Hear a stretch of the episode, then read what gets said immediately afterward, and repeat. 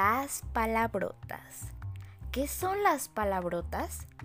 Son palabras ofensivas, malsonantes, palabras indecentes, pero hoy nos enfocaremos en los españoles, que usan comúnmente.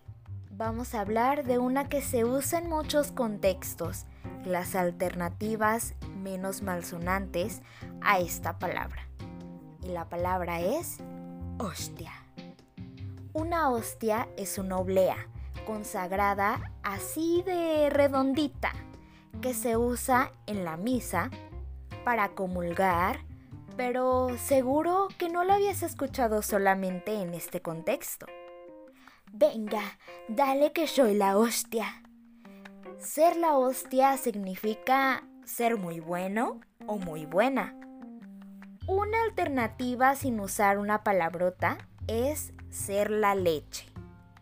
Venga, dale que soy la leche. A ver quién está por ahí. ¡Hostia! ¿Qué ha sido eso?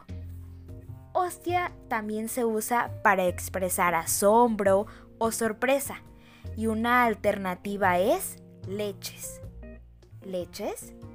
Eh, ¿Qué ha sido eso? Oye, pero tú vas a toda hostia. ¿Cómo le haces? Ir a toda hostia significa ir muy rápido. ¿Y sabes cómo se puede decir de una manera más suave? Exactamente, ir a toda leche. ¿Te has fijado que en todas las expresiones con hostia se puede sustituir por leche? ¿Casualidad? No creo.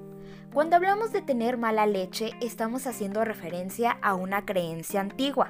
Durante la Edad Media, donde en ese tiempo era normal buscar a mujeres para amamantar, es decir, dar leche a bebés porque las madres biológicas habían muerto en el parto o porque no podían amamantar. Pero estas mujeres tenían que tener unos requisitos muy especiales.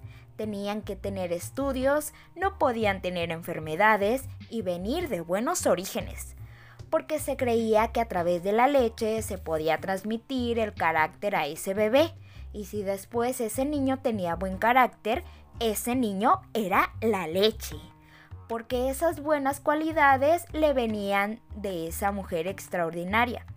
Pero si el niño tenía mal humor, mal carácter y siempre enfadado, el niño tenía mala leche, que también se usa hoy en día.